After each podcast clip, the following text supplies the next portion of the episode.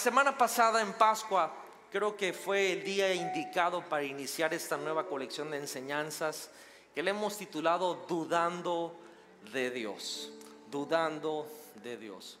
Y empezamos hablando precisamente desde este punto de vista en que muchos de nosotros estamos aquí en la iglesia o en los caminos del Señor y tenemos dudas. Y por lo general cuando alguien cristiano o alguien en la iglesia externa que tiene dudas, tristemente nosotros mismos, los hermanos de la fe, como que tenemos una mirada extraña, llena de juicio y de condenación porque se supone que no debe de haber dudas en nosotros. Pero la realidad es que sí las hay. Y hay bastantes. Y el hecho de no procesarlas tiene como desenlace que muchos de nosotros nos apartamos de la fe.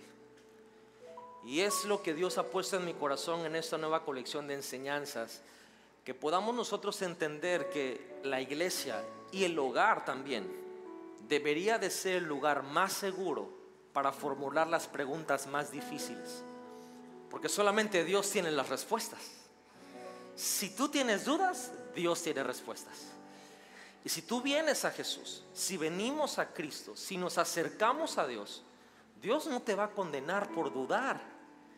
Él va a extenderte la mano para ayudarte en tus dudas. Hablamos acerca de que nuestras dudas no descalifican nuestra fe. De hecho, la duda es una invitación a una fe más profunda. Hablamos de Tomás, ¿se acuerdan? Este que le hemos puesto por sobrenombre Tomás el incrédulo. Y tratamos de echarle porras a Tomás significando sus dudas, que simplemente era una persona realista, que se atrevía a preguntar lo que los otros discípulos no se atrevían a preguntar. Y fue el que hizo la confesión, según los eruditos, más poderosa en referencia al señorío de Jesús. Cuando él tocó las heridas y el costado, dijo, Dios mío, Señor mío. Y, y está comprobado en la forma de estos estudiosos que fue la declaración más profunda, más certera y con más convicción acerca de la persona de Jesús. Porque a menudo aquellos que son los mayores escépticos se convierten en los que más defienden la fe. Porque la duda no es enemigo de la fe. Y hoy vamos a ver esto un poco más profundamente y yo espero que esto bendiga nuestro corazón, bendiga nuestra mente, bendiga nuestro ser interior para que tengamos una relación todavía más cercana con Dios. Y quiero comenzar leyendo la escritura en Primera de Tesalonicenses capítulo 5 y vamos a, si me ponen la, escritura, dice, estén siempre alegres, verso 16 en adelante, oren sin cesar, den gracias a Dios en toda situación, porque esta es su voluntad para ustedes en Cristo Jesús. No apaguen el espíritu no desprecien las profecías. Y lo que sigue es donde hoy nos vamos a enfocar. Sométanlo todo a prueba. ¿Qué dice la Biblia? Sométanlo todo a prueba. Y eso es lo más importante. Aférrense a lo bueno. ¿Qué dice la Biblia? Aférrense a lo bueno. Más a rato va a tener mucho sentido esto. Eviten toda clase de mal. Que Dios mismo, el Dios de paz, lo santifique por completo y conserve todo su ser. Esa es mi oración. Espíritu, alma y cuerpo. Irreprochable para la venida de nuestro Señor Jesucristo. El que los llama es fiel y así lo hará. Le he titulado en esta mañana a esta enseñanza, Dejando el cristianismo. Dejando el cristianismo. ¿Me acompaña a orar por unos segundos? Señor, te doy gracias porque tú eres tan bueno, eres tan lindo con nosotros, eres fiel como dice tu palabra. Quieres que estemos en paz en espíritu, alma y cuerpo. Yo te pido que hoy, Señor, tu Espíritu Santo nos traiga esas convicciones que necesitamos y nos ayude a ver tu palabra como la tenemos que ver. Hoy te pido, Señor, que me des tu gracia para poder hablar esto de una manera muy sencilla, muy clara. Podemos ponerla por práctica y que esta palabra sea como esa espada que entre hasta nuestro interior y separe el alma del espíritu y nos ayude a acercarnos todavía aún más a ti. Gracias porque tú extiendes tu mano hacia nuestras vidas. Te damos muchísimas gracias en el nombre poderoso de Jesús y todo NGI Global dice fuerte. Denle un aplauso una vez más a Jesucristo Y quiero comenzar hablando desde la perspectiva natural y espiritual. ¿Cuál es la situación actual de la iglesia? Y no me refiero solamente a esta iglesia aquí en Villahermosa, me quiero referir a el mundo entero. He tenido la bendición de poder viajar a muchos países, a muchas ciudades, a compartir en otros lugares la palabra de Dios y he visto este común denominador. Primeramente, hoy más que nunca estoy súper agradecido porque miles de personas cada día le entregan su vida a Jesucristo. De hecho, quizá hay muchos de nuestros amigos hoy aquí que tienen días de haber, de haber dado su vida a Jesús o hoy mismo o algunas semanas o unos meses, lo cual lo celebramos. La Biblia dice que en el cielo hay fiesta y aquí también nosotros hacemos fiesta cuando alguien se arrepiente y le entrega su vida a Jesucristo. Pero es importante tener en cuenta lo siguiente. Algunos cristianos están decidiendo ya no ser cristianos. Y eso es algo que está pasando y la gran mayoría de los líderes no me van a dejar mentir. Hay muchas personas, muchos hermanos que eso a Leti y a mí nos da mucha risa. Se convirtieron y eso nos da risa porque ni que fuéramos hombres lobos o vampiros, ¿verdad? pero le entregamos nuestra vida a Jesucristo. Pero hay otros que se están desconvirtiendo. Aunque esa palabra no existe, hoy la inventamos. Y se están desconvirtiendo dentro de la misma iglesia. Y lo que me he dado cuenta es que ha aumentado, y esto no es algo de asombro porque la Biblia dice que iba a pasar, ha aumentado mucho el amor al mundo, el amor a las cosas que no son de Dios. Y lo que he visto es que muchos se han confundido y han cambiado los valores y las prioridades, han comprometido la verdad, comprometido el principio de la escritura. Y este amor al mundo ha hecho que muchos que hoy son, vamos a ponerle así, no quiero ofender a nadie, viejos en el Evangelio. Y digo esto porque crecieron en la iglesia, fueron niños, jóvenes, ya un poco más adultos, hasta formaron una familia, pero hoy están decidiendo desconvertirse, porque de alguna forma, eh, en vez de buscar a Dios, eh, piensan que a lo mejor ir a tomar un helado con su familia es más importante. Y en esta casa el valor de la familia después de Dios es lo más importante, pero nunca la familia va a ser más importante que Dios. Y esto no, no, no, no lo digo de una manera en que aborrecemos la familia, todo lo contrario, si usted permanece tiempo en esta casa se va a dar cuenta qué tan importante Dios ha puesto en nuestro corazón, la familia.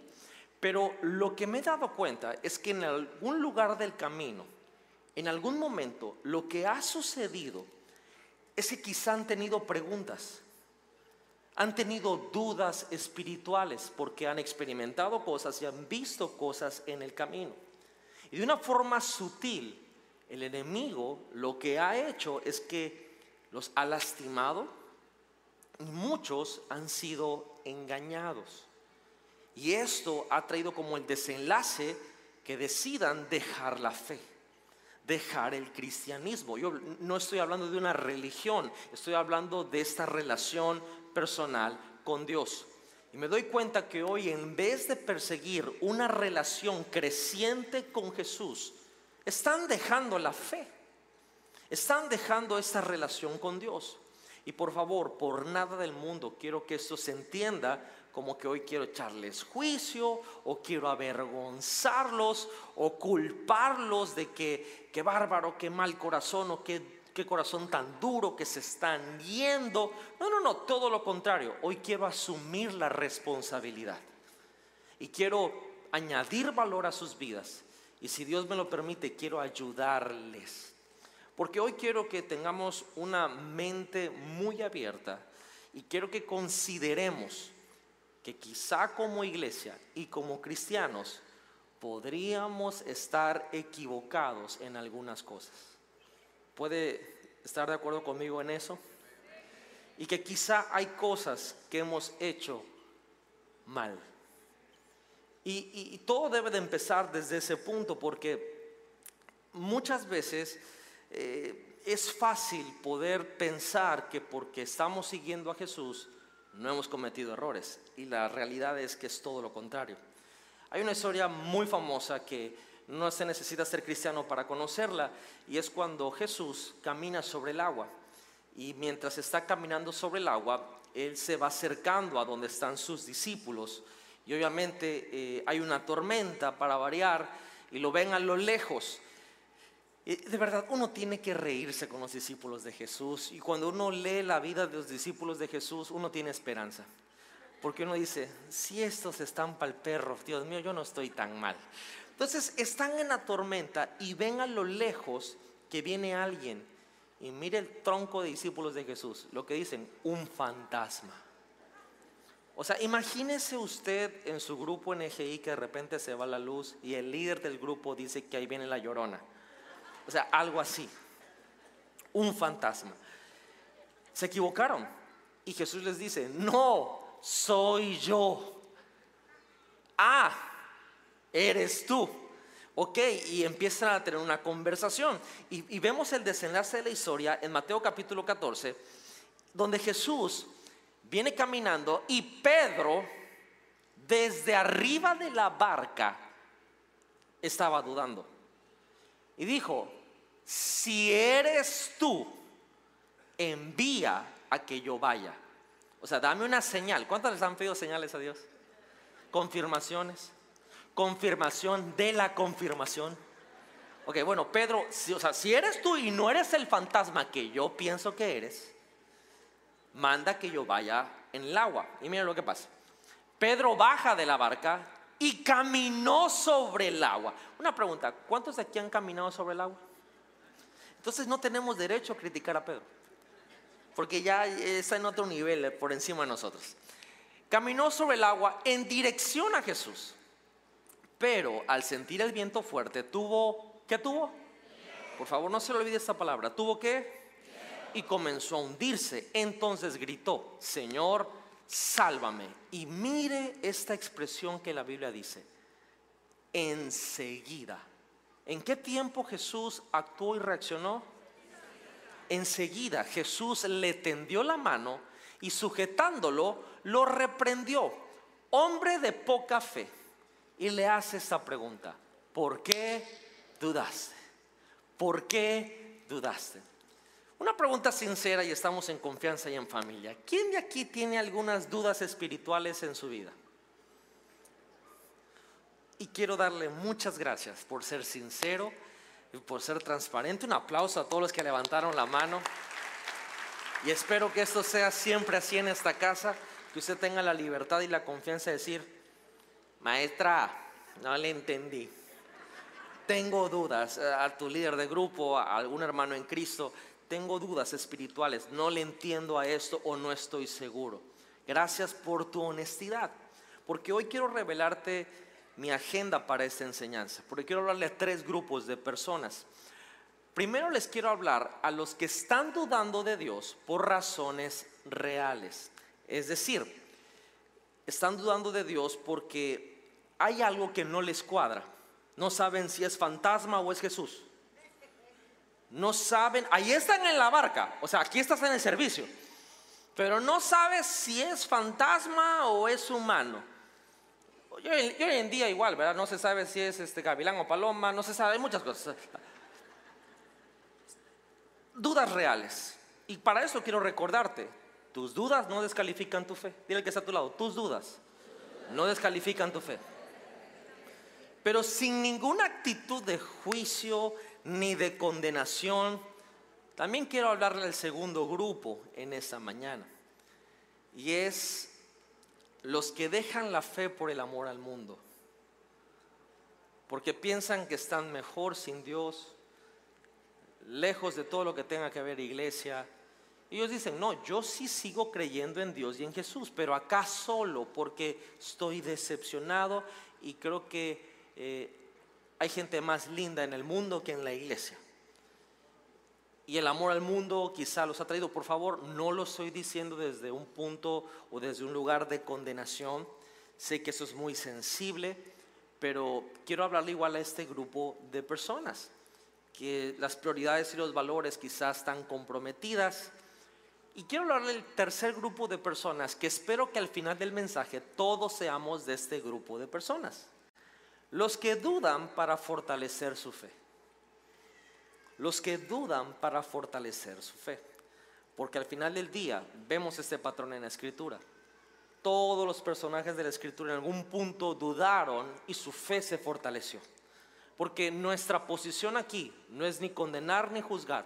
Nuestra posición es ayudar. Dile que está lado, Jesús quiere ayudarnos.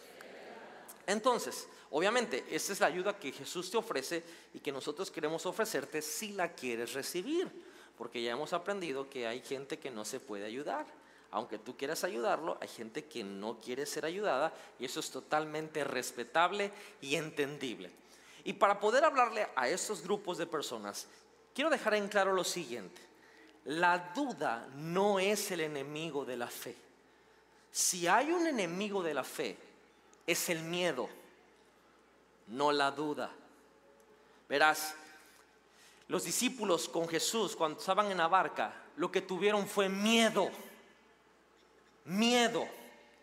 Es más, Jesús no les dijo o no le dijo a Pedro, ¿por qué tuviste miedo? Le dijo, ¿por qué dudaste? Y al fin, ahorita vamos a entender por qué le dijo esa pregunta.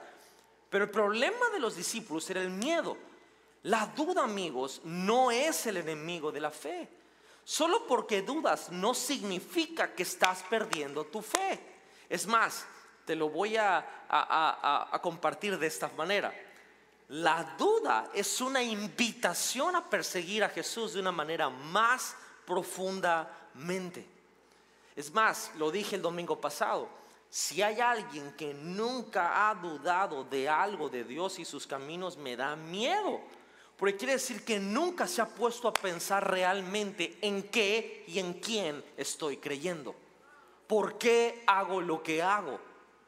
O sea, es una cuestión de que como el avestruz o como el pelícano, todo lo que te dan te lo tragas y no lo sometes a prueba, como dice la Biblia que tiene que ser.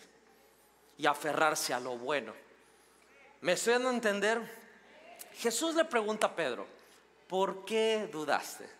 Y hoy si tú tienes dudas espirituales, preguntas, te hago la misma pregunta, ¿por qué estás dudando? Y la razón por la cual hago esta pregunta, ¿por qué? Número uno, me encanta, todo inicia desde el por qué.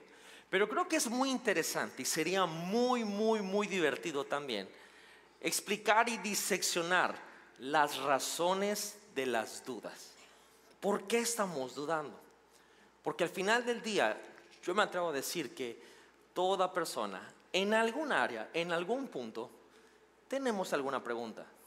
Tenemos alguna duda de Dios, de la fe, del cristianismo, de hacer iglesia, etcétera, etcétera. De hecho, el domingo pasado te hablé de un momento en mi vida donde tuve una duda muy fuerte y cómo Dios respondió a mi vida. Pero no solamente he tenido momentos, he tenido temporadas de dudas. Y hace algunos años, bastantes años, tuve una temporada donde servía con todo mi corazón y, sirviendo en ese ministerio eh, donde estaba yo sirviendo, pasaron muchísimas cosas. Cosas que oí, cosas que vi, cosas que me hicieron, cosas que me quedé congelado y, de alguna forma hoy entiendo que fue parte y es parte de mi proceso, pero generó muchas dudas, generó muchas preguntas en mi vida espirituales y que luego incorrectamente las redireccioné para Dios y Dios en su misericordia extendió su mano y me respondió cada una de mis dudas. Entonces es muy sano preguntar, como lo hizo Jesús, ¿por qué dudamos? ¿Cuáles son las razones de nuestras dudas?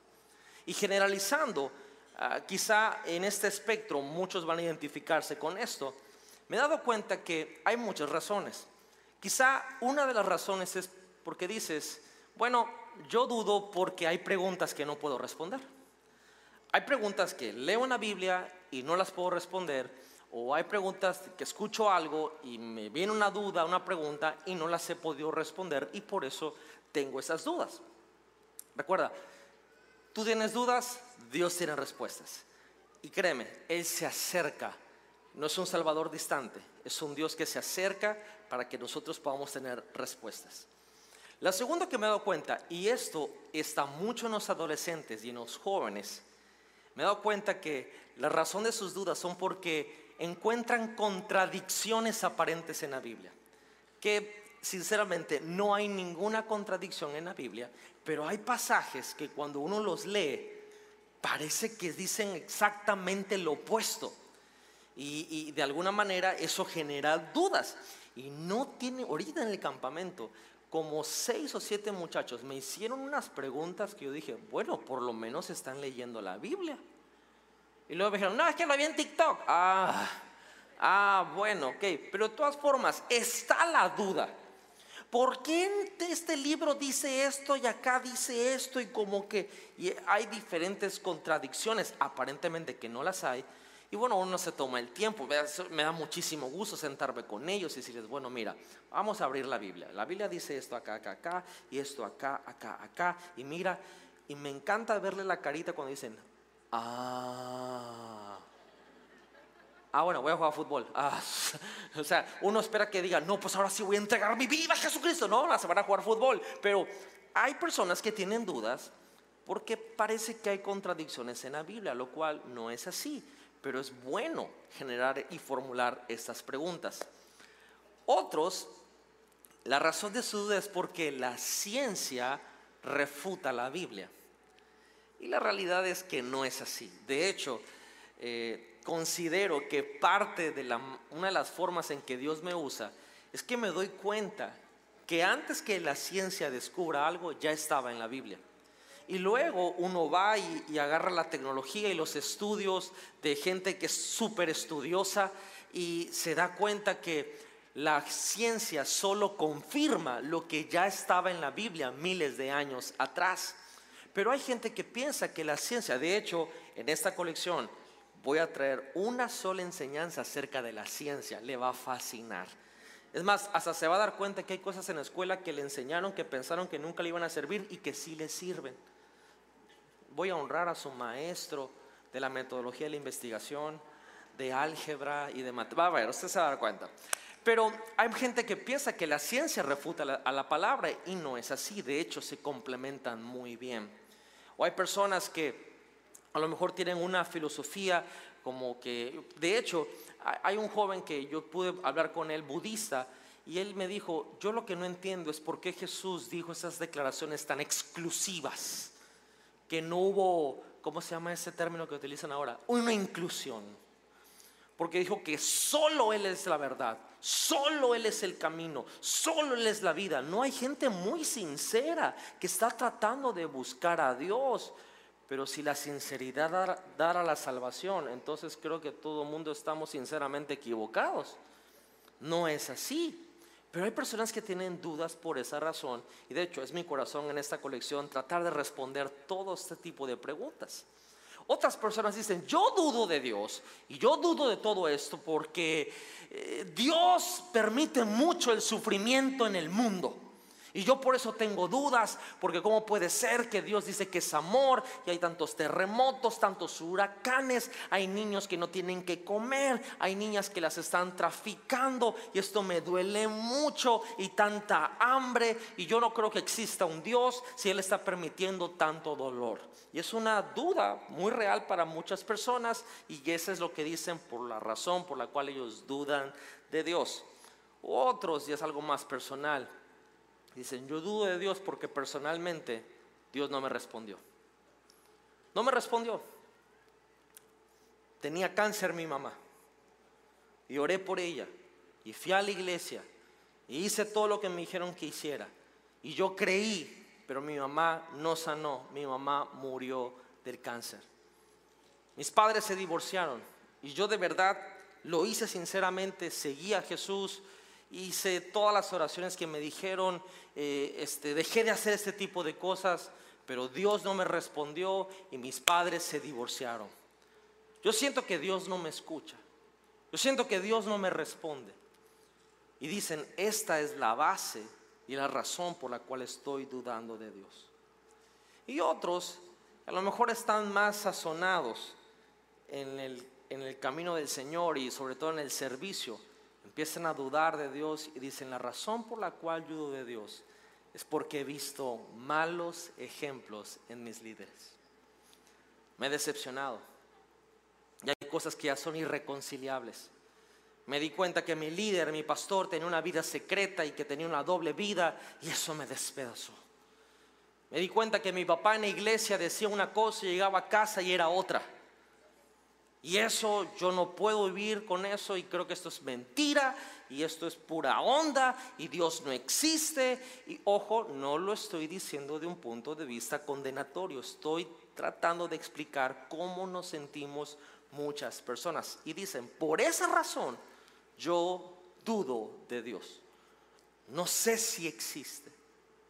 Y otros, la razón de sus dudas es porque dicen algo muy interesante. Dicen, lo que veo en la Biblia no lo veo en la iglesia. Lo que leo en la escritura que debe de ser, llego a la iglesia y veo otra cosa. Aquí veo en la Biblia que tiene que haber esto y llego acá y parece que está todo lo contrario. Y esas son las razones por las cuales creo yo que estoy dudando de Dios. Y si tú te identificas con alguna de estas razones, por favor quiero que tengas paz. No quiero que te sientas más. más, sacúdete tantito. Sonríe, respira profundo, porque veo que se empezaron a poner tensos, muchos empezaron a agarrar la silla así. No, no, no, no. Es, que podemos ser hoy sinceros, reales, transparentes, porque estás como Pedro en la barca, pero preguntando si es fantasma o, es animal o quimera, o sea, ¿qué, ¿qué eres? Estamos dudando de Dios por muchísimas razones. Jesús le pregunta a Pedro, ¿por qué dudaste? ¿Por qué dudaste? Y recuerda que Jesús le dice, Pedro, ven, baja, ven conmigo. Yo quiero responderte, si piensas que soy un fantasma o de verdad soy Jesús, ven, quiero demostrarte que sí soy lo que yo digo que soy. Y Pedro se bajó de la barca, leemos el verso. Y por años a mí me enseñaron que en este pasaje Jesús estaba bravo Jesús estaba enojado. Y que cuando volteó a ver a Pedro, de hecho leímos la palabra, reprendió a Pedro. Le dijo, hombre de poca fe, ¿por qué dudaste? Yo me imagino que los predicadores que me enseñaron eso estaban enojados ellos también. Porque así me lo dijeron siempre. Pero me fui a investigar la palabra reprender en ese versículo. Y de hecho, esa palabra reprender en ese verso, su raíz original en el griego y etimológicamente no tiene nada que ver con estar enojado, ni siquiera con regañar, sino lo que significa realmente es que esto, cuando tú, alguien dice, y pues hoy hubo calor, y alguien dice, sí es cierto, hubo calor. De hecho, la palabra reprender en ese verso tiene que ver con afirmación. Jesús lo afirma y le dice, hombre de poca fe ¿Por qué dudaste? Y quiero que me dé chance en esto de poder compartírselo a como, según la naturaleza de Jesús, creo que Él fue o de la manera que lo dijo. Porque conforme maduramos en nuestra fe y vamos leyendo la escritura, vamos aprendiendo cuál es la naturaleza de Jesús, cuál es su carácter. Y hasta donde yo he leído y he visto, Jesús amaba a Pedro. Y yo creo que lo hemos estado leyendo mal, creo que lo hemos estado escuchando mal, porque hasta donde yo veo en mi propia vida, y creo que en la vida de usted también, Jesús siempre está lleno de gracia, de misericordia, de amor, de compasión y de ayuda. Entonces me pregunté, ¿qué pasa si esta pregunta no es una acusación, sino una invitación? ¿Qué pasa si el por qué dudaste no es una que Jesús lo está apuntando con el dedo y le está diciendo, ¿por qué dudaste, desgraciado incrédulo este? ¿Qué tal si no es una acusación? ¿Qué tal si Jesús está invitando a Pedro? ¿Qué tal si no lo quiere condenar? ¿Qué tal si lo quiere afirmar? ¿Qué tal si lo quiere animar? ¿Qué tal si lo quiere inspirar? ¿Por qué dudas? Fue la pregunta. Pero nos damos cuenta que Jesús no le dijo, ¿por qué Ah, sálvame, pues ahora ahógate, te traga agua para que escarmientes, que el que duda de mí se hunde en la, en la tormenta y vas a aprender por las malas, que de mí no se duda. No, la Biblia dice que enseguida Jesús le dio la mano para ayudarlo. Entonces cuando alguien duda, Dios no te condena. Enseguida te da la mano para ayudarte. Por eso, si has tenido razones para dudar, yo no quiero que te sientas condenado. Jesús está invitando. Qué bueno que las estás expresando. Aquí está mi mano. Quiero ayudarte a que creas. Quiero ayudarte a que tengas una relación más profunda conmigo. De hecho, yo creo que Jesús, imagínense, vamos a modernizarlo. Ahí están, ah, que la, oye, fantasma, ahí viene la llorona, chupacabras. Dije, soy yo. Pedro, dile, a ver, si eres tú, que yo vaya también. Vente, Pedro. Y ahí se baja Pedro, ¿no? Y viene la, tormenta, el viento. Y dice, Jesús, sálvame, sálvame, ¿no? Y yo me imagino que Jesús llegó y le dijo, Pedro, ¿por qué dudaste, brother? ¿Qué te pasa? Yo me imagino que Jesús tenía una sonrisa. Le dijo, así como que. Y lo ayudó y lo sacó en vez del concepto que tenemos, que Jesús llegó y le dijo, hombre de poca fe, ¿por qué dudaste? aquí a la masa. Métanlo a un cuarto. Denle 39 latigazos para que jamás vuelva a dudar de mí. No, Jesús no hizo eso. Jesús le extendió la mano. Pero nuestro concepto en la iglesia es que si dudas, es lo que te viene, vas a ver la consecuencia de tu pecado. Inmediatamente metemos al que duda en una caja de que le viene el juicio de la última plaga de Egipto. Cuando Dios dice en su palabra en varias veces, si dudas, enseguida te tiendo la mano. Si tú dudas, aquí estoy para responderte. Esto no es una acusación, esto es una invitación. Por eso amigos, cuando comienza la duda, no es momento de pánico, es momento de proceso. No es momento de que, ay Dios mío, ¿por qué razón? Y este ministerio tan grande y se divorciaron. Ay, ahora qué será de nosotros. No es momento de pánico, es momento de proceso.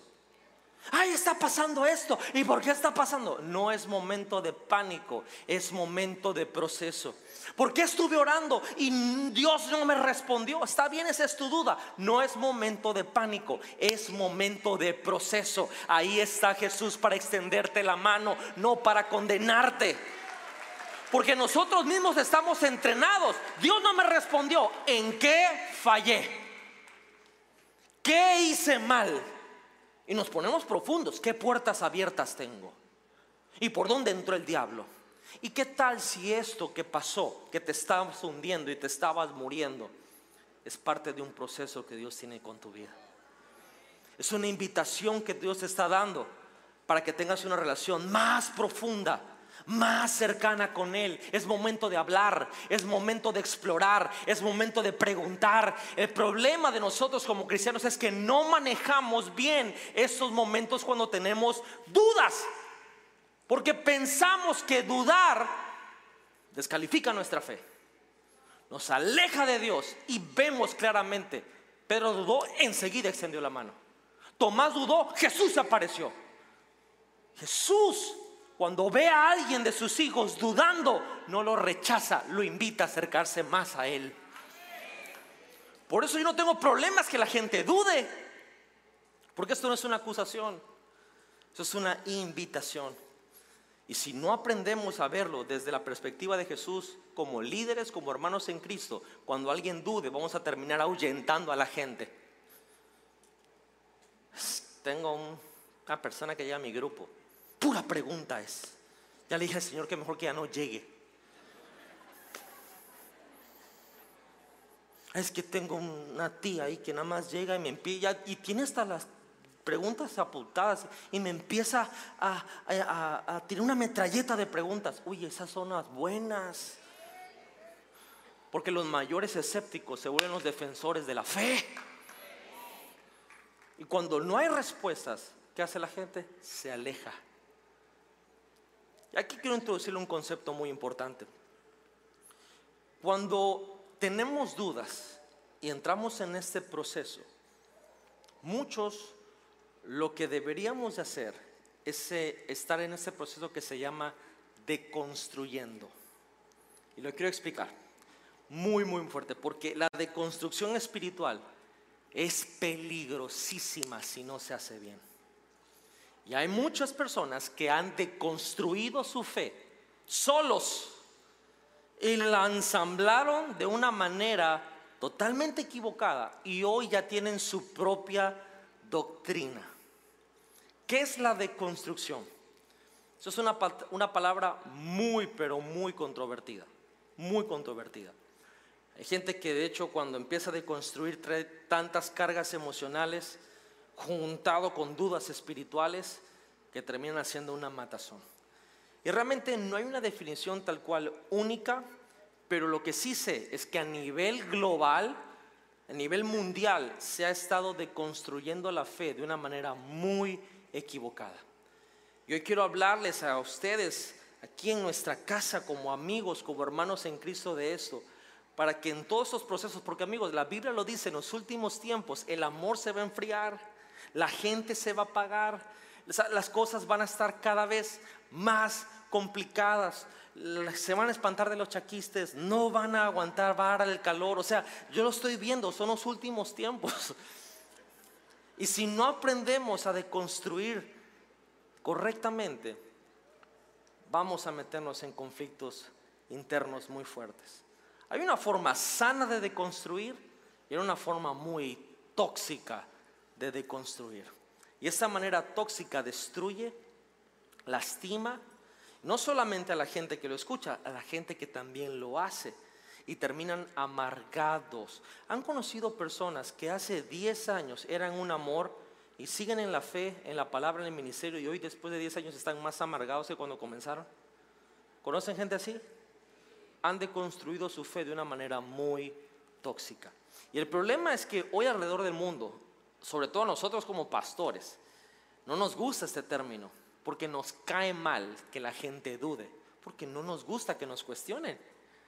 Ah, bueno, pero sométete y obedece y no sé qué cosa. Jesús nunca habló de desobediencia y rebeldía cuando alguien tenía una duda. Porque Él sabe que la gente que tiene preguntas de la fe son diamantes en bruto y a veces muy brutos.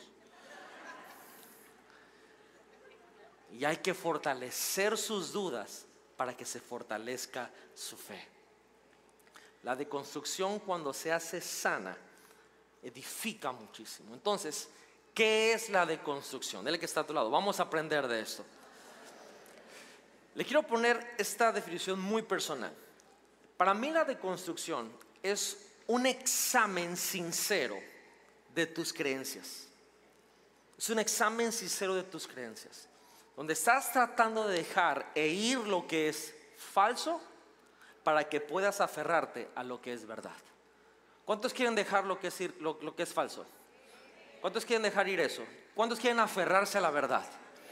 Bueno, esto es la deconstrucción, pero solitos es muy peligroso. Pero cuando se hace bien, una deconstrucción bien hecha, prácticamente es una forma de discipulado. Y se los quiero comprobar con la escritura. Jesús en varias ocasiones ayudó a muchas personas a deconstruir. Con esta frase que no me van a dejar mentir, que Jesús la repitió muchísimas veces. En Mateo capítulo 5, por ejemplo, el verso 43 la Biblia dice lo siguiente. Jesús hablando, ustedes han oído que se dijo, ama a tu prójimo y odia a tu enemigo. Y aquí viene la deconstrucción. Pero yo les digo, ¿se dan cuenta? Oyeron ustedes esto, pero yo les digo, está deconstruyendo la fe. Amen a sus enemigos y oren por quienes los persiguen. El problema es que cuando vas a dejar lo que es ir falso y te quieres aferrar a la verdad, muchas veces la verdad no nos gusta. Porque amar a tu prójimo y odiar a tu enemigo, creo que no está muy difícil hacerlo. Amo a los que me tratan bien y odio a los que me tratan mal. Digo, no está muy difícil hacerlo. Pero la respuesta a eso es, es al revés ama a tus enemigos y ora por quienes te persiguen. Ah, así que chiste. No, no, no, me gusta más lo otro. Y el problema, eso es lo peligroso, de que cuando tienes dudas y Dios te da respuestas, si no te gusta la respuesta, te aferras a lo falso, porque es lo que te gusta, porque es lo más fácil, porque es lo conveniente. Si nos vamos a acercar a Dios por respuestas, cuando escuchemos su respuesta, obedezcamos su respuesta. Aferrémonos a su respuesta. Porque aquí Jesús, y no lo digo solamente ahí, más de 75 veces, 5 en Mateo y las demás en los otros evangelios, sobre todo en Lucas, vamos a encontrar a Jesús diciendo esto. Oyeron ustedes que se les dijo esto, pero yo les digo. Y oísteis, en, Reina Valera, oísteis que dijisteis, mas yo les digáis. Lo escuchamos varias veces en la escritura. Hoy en día, más o menos yo lo aplico así. Lo viste en un TikTok, pero la Biblia dice. Lo escuchaste en el predicador de YouTube que ves que nunca te da consejería, pero según tú es lo máximo, pero la Biblia dice esto. Lo leíste en un libro que compraste en quién sabe dónde, pero la Biblia dice esto. Se deconstruye de una manera sana porque hoy en día, y de hecho yo le estaba platicando a un discípulo, le decía, mira, todos los domingos la gente te compara con lo que escuchan ellos en la semana. Y eso es normal, yo estoy completamente consciente de eso. Y hay gente que dice, ay, ¿por qué no predica el chelito ese como el de acá de YouTube? Porque yo soy yo. Y tengo mi esencia. Y voy a ser fiel a cómo Dios me usa y lo trato de hacer con todo mi corazón para bendecirte y de verdad y, añadir a tu vida muchísimas cosas. Pero yo estoy consciente que todo es comparado con lo que escuchamos en redes sociales, en YouTube, en Internet, lo leímos en un libro. Y hay gente que se me acerca y me dice, pastor, tiene que leer este libro. Y me traen unas enciclopedias. ¿Y sabes qué hago? Los leo este lo tiene que leer, es buenísimo. Y luego me los encuentro y le digo, oye, ¿cómo vas con del libro? Ahí voy, yo ya lo terminé. Ya lo terminó. Pues tú me dijiste que lo leyera. Ay, ya me ganó. Ah, no ibas en serio, dije yo. Porque yo sí voy en serio. O sea, yo leo la Biblia todos los días. No por religiosidad, me encanta el bendito libro ese, me fascina leo otros libros, pero no tiene una idea la cantidad de material que no es cristiano que leo. ¿Sabes por qué? Porque necesito estar actualizado de todas las dudas que tiene todo el mundo. Y leo de todos los tipos de corrientes. Y yo sé que después que diga esto me van a mandar muchísimas cosas para que yo las lea. El Señor me dé fuerza, tiempo y ojos para poder leer. Porque me encanta esto, de que la gente se acerca. Y lo que pasa es que tú no sabes nada de filosofía. Seguro. Echémonos el discurso de después. Vamos a hablar de marxismo. Démosle. La caverna de Platón también. Le metemos a lo que quieras, no para discutir, sino para deconstruir.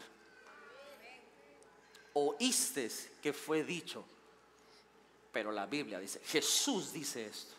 No es lo que diga un predicador en YouTube, no es lo que diga un TikTok, no es lo que diga un reel, es lo que dice la palabra porque cielo y tierra van a pasar, pero su palabra jamás va a pasar.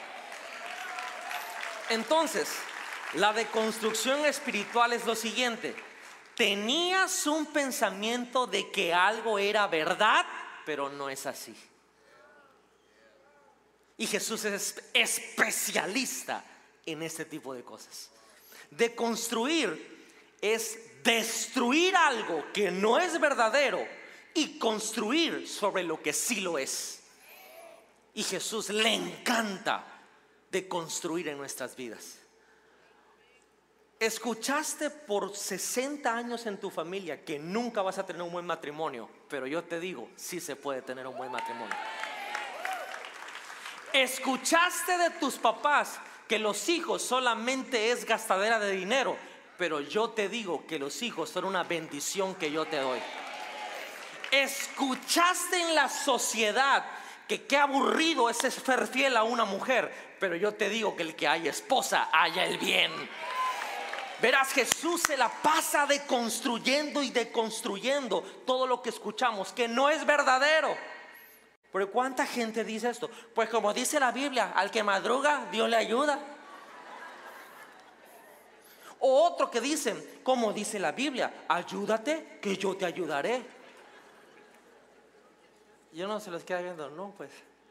Pues si uno lo ve de un punto de vista, pues más o menos podría decir eso, pero no lo dice. No lo dice y la gente piensa que eso es verdad. Piensa que está escrito en la Biblia y no lo está. Y pueden regir su vida con el ayúdate que yo te ayudaré. El que madruga Dios le ayuda. Y lo, es que lo dice Dios en su palabra. No lo dice. Es que tú no sabes. Bueno, quizá no sé, pero no lo dice. Sí me estoy explicando. Eh, eh, sí me estoy dando a entender a dónde Dios quiere llevarnos. Y una y otra vez Jesús hacía esto. Jesús hacía esto. Ustedes escucharon esto de los fariseos, ustedes escucharon esto de los saduceos, ustedes escucharon esto de aquellos que piensan que saben, pero yo les digo, es así. Responde dudas, responde preguntas. ¿Por qué? Porque nos ama. Quiere que soltemos aquello que es falso para que nos aferremos a lo que es verdad. En Mateo 16, y voy a comenzar a cerrar, eh, hay, una, hay, una plática, es en, eh, ahorita, ahorita lo leemos. En Mateo 16 hay una plática muy importante entre Jesús y Pedro. Porque Jesús le empieza a decir a sus discípulos, ¿saben qué? Voy a morir. Es necesario que el Cristo padezca que sea crucificado, pero que resucita el tercer día. Y Pedro, el líder del sindicato,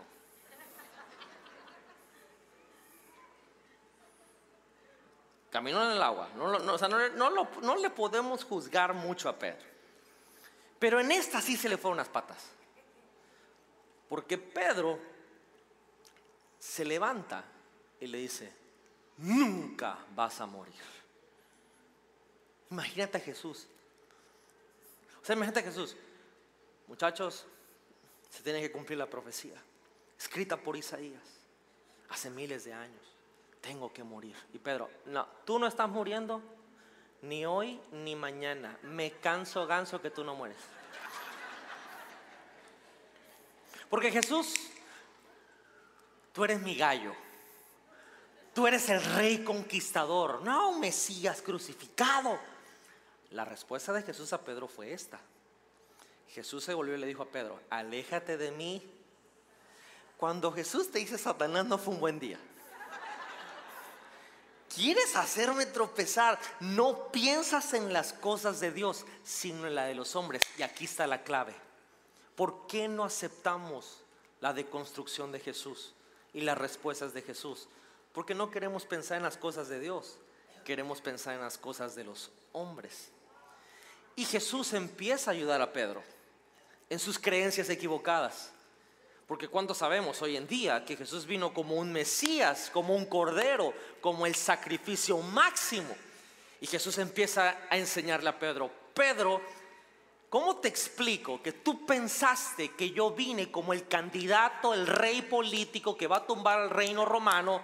Pero yo no vine así, yo vine como un siervo a darme en sacrificio. Tú pensaste que yo venía a la conquista, pero yo vine a ganar todo por la obediencia. Pedro, suelta lo que no es verdad y agárrate de lo que sí lo es. Voy a morir. Porque yo igual me pongo en lugar de Pedro. Tengo a Jesús, hace milagros, resucita muertos, transforma el agua en vino multiplica los panes y los peces. O yo no quiero que se me muera. O sea, y aparte el ministerio que tiene, o sea, yo, aquí estoy en, el, en, el, en, el, ministerio sirviendo, yo no quiero que se muera. Pero Pedro se le ocurrió decir ese tipo de cosas. Y qué bueno que las dijo. Y Jesús lo ayudó a construir su sistema de creencias. Amigo, ¿cómo construimos nuestro sistema de creencias correctamente? Y con eso voy a cerrar. Porque Jesús quiere respondernos. Y nos va a responder desde su, perspectiva, la verdad. Jesús no tiene filtros. Jesús es la verdad. ¿Cómo construyo mi sistema de creencias? ¿Con prédicas de YouTube? ¿Con libros de autoayuda? ¿Con los consejos de mi tía que tiene tres divorcios? ¿Con qué? Con la Biblia. No con lo que predica el pastor Rodrigo, con la Biblia. No con lo que dice el macro ultra profeta, el arcángel, con la Biblia. Es la única manera de construir nuestro sistema de creencias correctamente. Mi pregunta es, ¿lo hacemos? No, sí, pastor, yo leo la Biblia, pero aquí viene un problema, que le empezamos a poner filtros a la Biblia. Porque empezamos a leer la Biblia y a creer la Biblia a como se enseña a veces solamente en nuestra iglesia. Y sinceramente, yo creo que hoy en día la iglesia escucha más predicaciones fuera de un servicio que en el servicio. Hoy escuchan más YouTube que no estoy diciendo que eso sea malo, estoy diciendo que hay muchísima información cruzada. Y vas a escuchar un predicador que te dice, y si pues a tu marido porque tú fuiste llamada a libertad, hazme divorcio. Y vas a escuchar otro que te dice, no, perdona. Y tú dices, ¿a quién le hago caso? Si los dos están predicando la Biblia, si los dos son hombres de Dios, y así que ¿cuál es la buena? La Biblia, la palabra, la palabra de Dios es lo único que es indebatible. Como tus amigos en la Biblia. Porque un día tú llegas y te atrevas a decir en tu grupo de amigos, oye, pues fíjate que la verdad yo tengo este problema, pero yo leí en la Biblia que pues tengo que pues ceder esta parte y tu amigo dice, o sea, sí, pero también la Biblia dice que, que, que, nadie te puede pisotear y que tú no sé qué cosa. Y, que, y empezaron a agarrar un versículo para justificar una acción que no tiene nada que ver y la verdad es que con la Biblia construimos nuestro sistema de creencias, pero ¿qué filtros le pones a la Biblia? ¿Qué filtros le pones a la escritura? ¿Le pones los filtros de tu familia? ¿De la manera en que te han criado? ¿De tus amigos? ¿O del mundo actual? Hoy las chavitas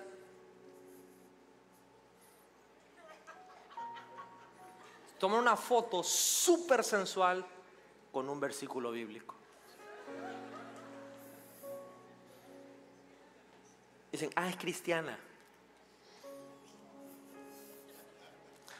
Sin comentarios.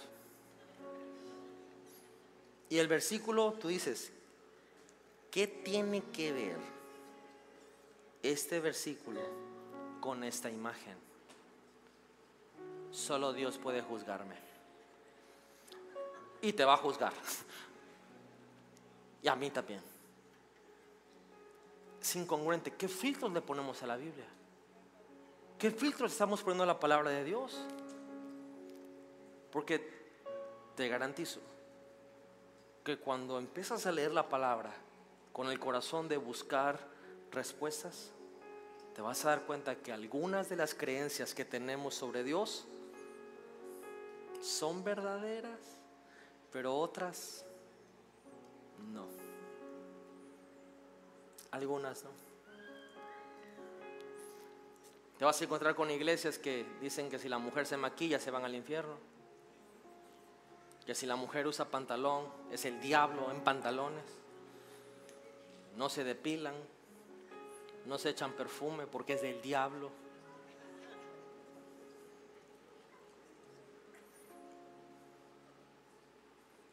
Gracias a Dios que no estamos ahí. Pero hay gente que te va a sacar el versículo y te va a decir. Y, te mandan al infierno por ese versículo. Hay otros movimientos carismáticos, ¿verdad? Nosotros creemos en el Espíritu Santo, creemos en la unción, lo que dice la Biblia, pero luego empiezan a haber variaciones rápidas y yo lo he visto. Predicadores que dicen, tengo la pistola del Espíritu Santo y empiezan a disparar la pistola del Espíritu Santo. Yo no lo critico, pero no lo he leído en la Biblia. Me encantaría tener esa pistola. Y balancear a muchos. pero no la tengo. Y he buscado. Cuando lo vi dije, tiene que estar en la escritura en algún punto. la quiero usar. pero no está. Hay otras personas que dicen, tienes que hablar en lenguas. No, sí quiero hablar en lenguas. Porque si no hablas en lenguas, esto y el otro. No, pues sí, a ver. Abre tu boca. Ah. Ahora tú empiezas a hablar rápido cosas que no sabes. ¿Cómo? Si tú, mira, empieza a hablar así como que Shakira salta a la baranda, Rambo saca la bazooka, Ranza la llama y quema la rama seca. Y, ya vas a empezar, y como que carburas y luego, y ahí ves a la gente que pues quieren recibir el don y empiezan a hacer las cosas raras y por dentro dices, ¿será que es así? Pero pues, pues se me lo están diciendo. Y luego el otro se desespera y te empieza a pegar en la panza. Y dice, ya no sé si me, son gemidos de parto de romanos o que de verdad ya me pegaron en la vesícula y ya necesito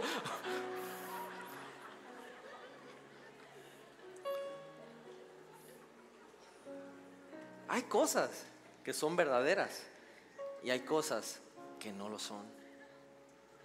No lo son. Pero es que por 20 años, pues sí, por 20 años, pero es que no está escrito en esa palabra.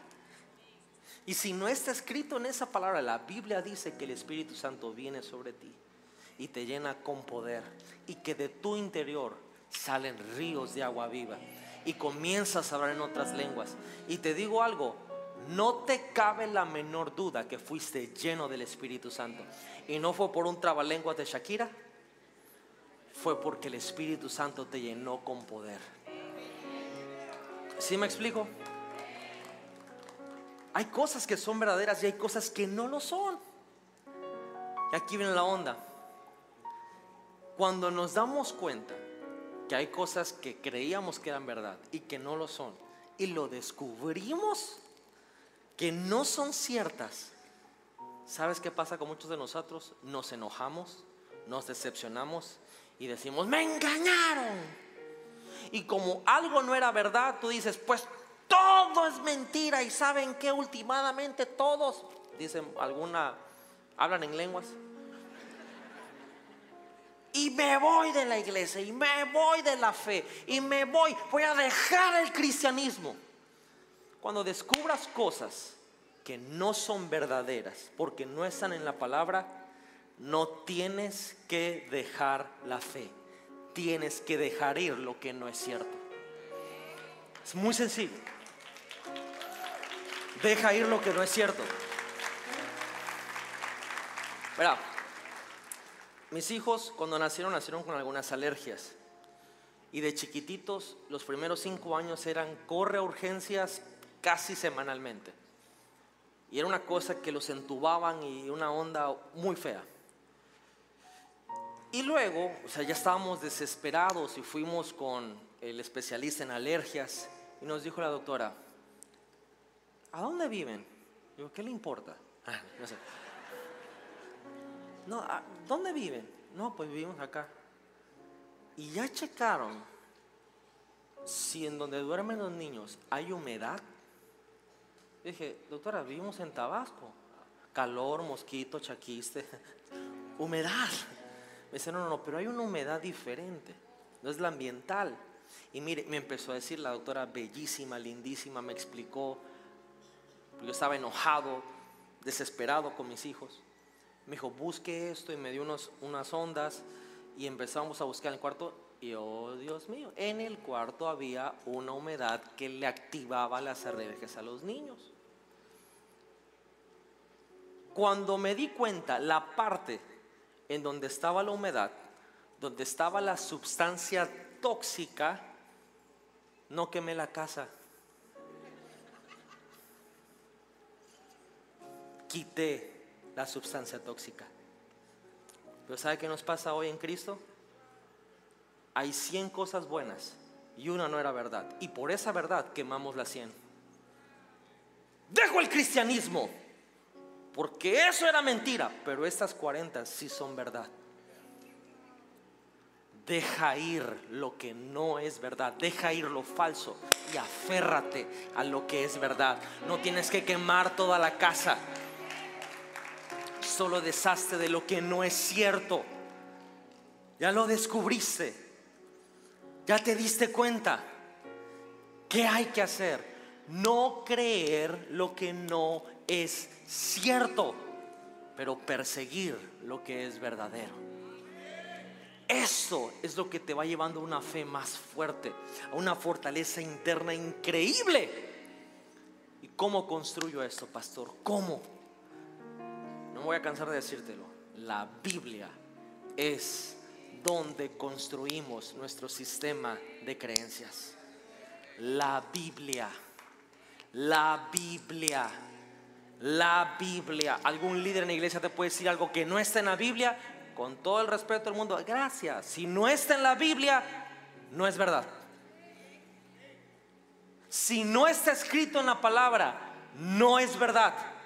Deja ir lo falso y aférrate a la verdad. ¿Quieren aprender a leer la Biblia bien? ¿Cómo se interpreta la Biblia? Esto a mí es lo que me cambió mi panorama de mi vida cristiana. Completamente. Es más, muchas veces a mí me hablaba gente y me decía, dice el Señor, que no sé qué y no sé qué cuánto y por aquí que por allá. Y me decían, y no le digas nada a tus papás y nada a tu esposa.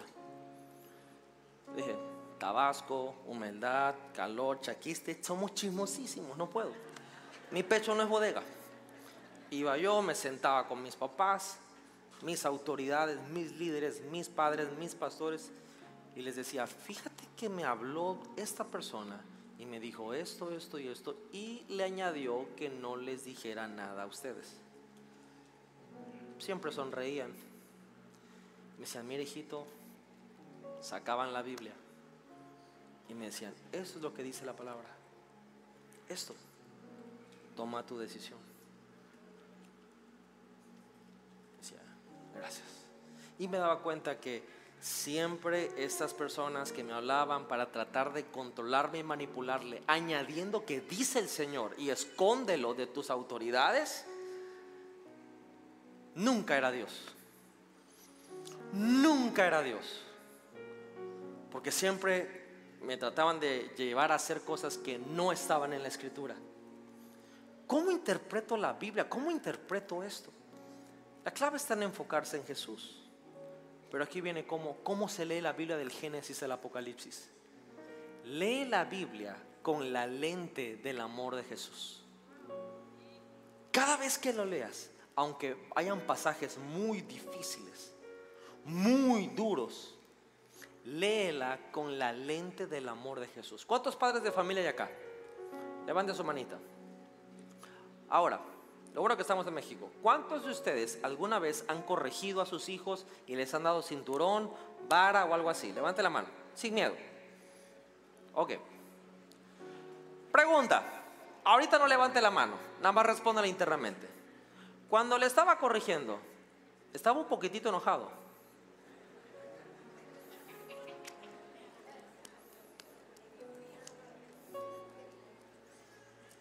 Porque yo conozco muchos que hasta aprenden a deletrear.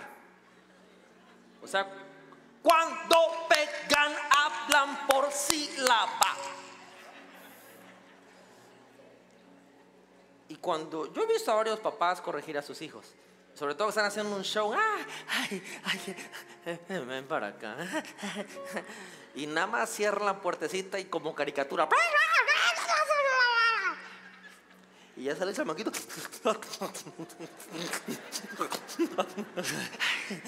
y la mamá sonriente, ¿va? Pero la realidad es que le metió una macroveletiza allá adentro. Mamás, papás, ¿por qué lo hacemos?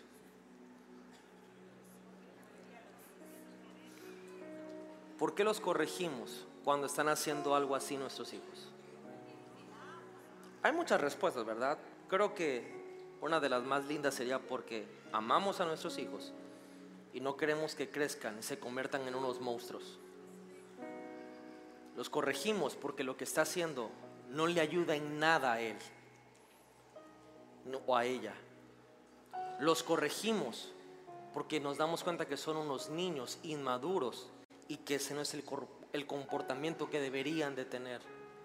Los corregimos porque queremos que les vaya bien. ¿Estoy en lo correcto en eso? ¿Estamos de acuerdo en eso? Hay pasajes en escritura que se sienten como cinturonazos, que se sienten como varazos.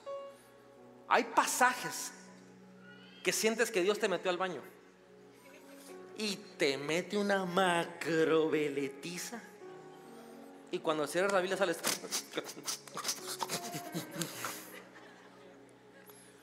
A Valentina cuando le dábamos de chiquita, le dábamos durísimo. Valentina sí llevó bastante vara. Y cuando terminábamos de darle, decía, pero me vas a abrazar. Y ahora que uno estaba molesto, sí te voy a abrazar. Y ya la abrazaba, y la apretaba yo para que...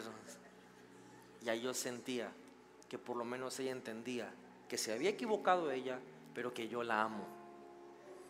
Y que cuando la corrijo es por su bien. Entonces luego la terapiamos. Vale, te voy a pegar. Porque me aman. Sí, porque te amo. Cuando leas la Biblia, léelo con la lente del amor de Jesús. Porque te digo algo, esto le va a sorprender a muchos. Nuestro objetivo no es ser correctos, es ser amorosos. Es ser amorosos. ¿Estás pensando dejar la fe? ¿Estás pensando dejar el cristianismo? ¿Estás pensando dejar todo votado? A lo mejor hay gente que está en esa situación. Pedro estuvo en esa. Negó a Jesús tres veces. Juan 21, Jesús lo recibe y le hace la pregunta si me amas tres veces. Pedro no sabía ni dónde meter la cabeza. Pero una pregunta, ¿a quién escogió Dios para predicar en Pentecostés el primer mensaje de la iglesia? A Pedro, el que lo negó tres veces, el que dudó, fantasma o hombre, el que le dijo, tú no mueres sobre mi cadáver, al que lo llamó Satanás al que permitió que le deconstruyeran su fe y que dejó ir lo falso y agarró lo verdadero. Ese fue el predicador de Pentecostés. No el perfecto, el que dudó. Y el que dudó fue el que dio un mensaje, que en un solo mensaje cinco mil personas le entregaron su vida a Jesucristo. Amigos, la duda no es el enemigo de la fe. La duda es una invitación para una fe más profunda. Y después de 30 años de ministerio, este mismo Pedro escribe en Primera de Pedro capítulo 2, verso 25. Antes eran ustedes como ovejas descarriadas, pero ahora han vuelto al pastor que cuida de sus vidas. Él sabe lo que está escribiendo. Querían dejarlo, pero han regresado aquel que ahora entendemos que cuida nuestras vidas. Amigos, si en tu corazón, en tu mente, o si ya pasó, quieres dejar la fe, dejar el cristianismo, por dudas que has tenido o tienes, Dios quiere responderlas. Mi consejo es decirte, no dejes tu fe, no dejes tu fe, más bien aférrate a lo verdadero. ¿Y sabes qué es lo verdadero? Jesús. Es Cristo, es su palabra. Y te garantizo que si tú te aferras a Jesús, tus dudas van a ser respondidas. Todo aquello que a lo mejor no te cuadra, Dios te lo va a mostrar. ¿Por qué? Porque así es Dios. no quiere rechazarte, al contrario, te está extendiendo la mano enseguida. Y de verdad es mi corazón. Estamos en este año en tierra de avivamiento. De hecho, el jueves vino el profeta Ronnie Chávez, traía su prédica y subiendo a, la plataforma tuvo una visión y, Dios le dijo, este ciudad Villahermosa es el epicentro del avivamiento y, y todo el mundo se vuelve loco. ¡ah! Y gloria a Dios porque Dios nos sigue confirmando eso. Pero Dios me dijo, sí, esta es tierra de avivamiento. Pero quiero que te metas en estos temas tan incómodos. Quiero que le hables al corazón del pueblo. Porque no quiero un avivamiento religioso. Quiero un avivamiento de verdad. Quiero un avivamiento del corazón. Quiero que los que estén dudando tengan respuesta. Quiero que los que estén inconstantes sean constantes. Quiero que aquellos que están lastimados sean sanados. Quiero que aquellos que lo falso los ha herido sean restaurados. Hoy aquí está Jesús. Y mi consejo es, aférrate a Él. Aférrate a su palabra. Léela con los lentes de amor de Jesús. Y te vas a dar cuenta que en todo tiempo él está ahí contigo. No te ha desamparado y no te va a desamparar.